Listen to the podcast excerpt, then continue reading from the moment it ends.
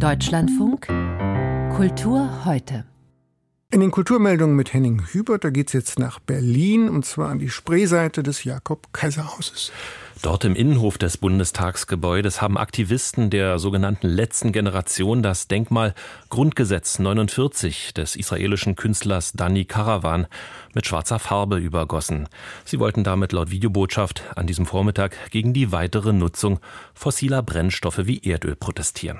Die Berliner Polizei teilt mit, dass die Personalien von sechs Personen festgestellt und Platzverweise erteilt wurden und gegebenenfalls würden auch Strafermittlungsverfahren eingeleitet. Es wurden auch mehrere der drei Meter hohen Glasscheiben mit den eingravierten Texten, mit den Grundgesetzartikeln, mit Plakaten beklebt.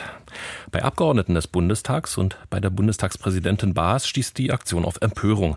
So nannte der SPD-Politiker Michael Roth sie, Zitat, eine billige, würdelose Aktion. Es gehe den Aktivisten nicht um Grundrechte, sie zerstörten vielmehr Kunst, ähnlich wie die Taliban. Die russische Schriftstellerin Lyudmila Ulitskaya meldet sich seit Jahren als Putin-Kritikerin zu Wort. Vor einem knappen Jahr ist sie von Moskau weg nach Berlin gezogen.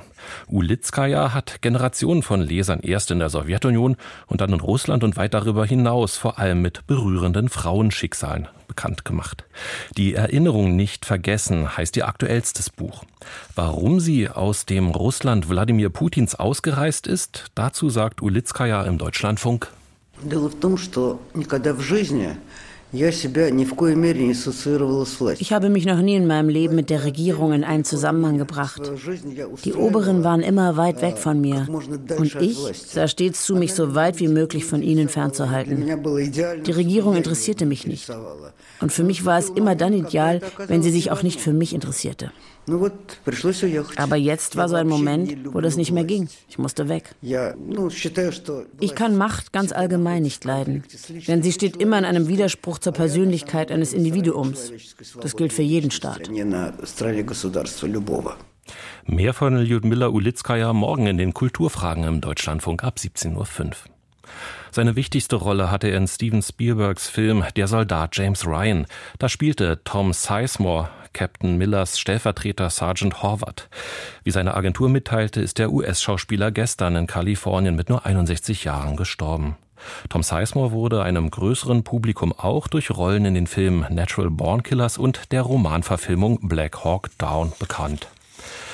Bei der skandalträchtigen Tagung des Schriftstellerverbands Penn Deutschland im vergangenen Mai im thüringischen Gotha, da war ja noch dessen Generalsekretär. Man erinnert sich an den Bratwurstbudenabgang dort von Kurzzeitpräsident Dennis Yücel.